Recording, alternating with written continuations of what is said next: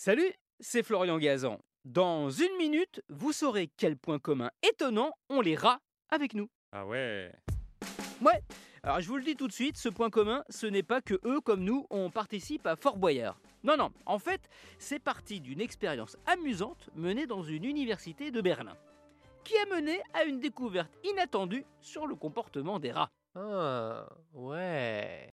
Deux scientifiques, après avoir habitué de jeunes rats au toucher de la main humaine, se sont aperçus qu'en les chatouillant, ceux-ci montraient des signes de plaisir et émettaient alors des petites vocalises via des ultrasons. Des petits cris que nous, nous ne sommes pas capables d'entendre, mais les autres rats, si. En clair, les rats peuvent rire et c'est même quelque chose d'important pour eux. Ah ouais?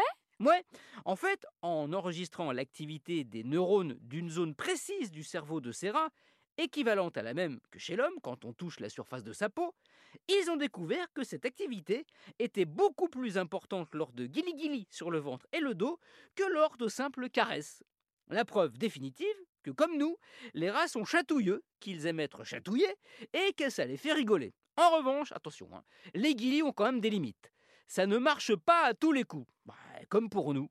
Quand les rats étaient placés dans des situations de stress ou d'inconfort, là vous pouviez toujours vous accrocher pour les chatouiller, ça ne rigolait plus du tout.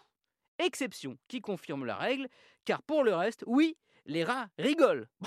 D'un autre côté, vous me direz, c'est logique, un rat qui sourit. Merci de ne pas avoir été rat et d'avoir écouté cet épisode de ouais Retrouvez tous les épisodes hein, sur l'application RTL et sur toutes les plateformes partenaires.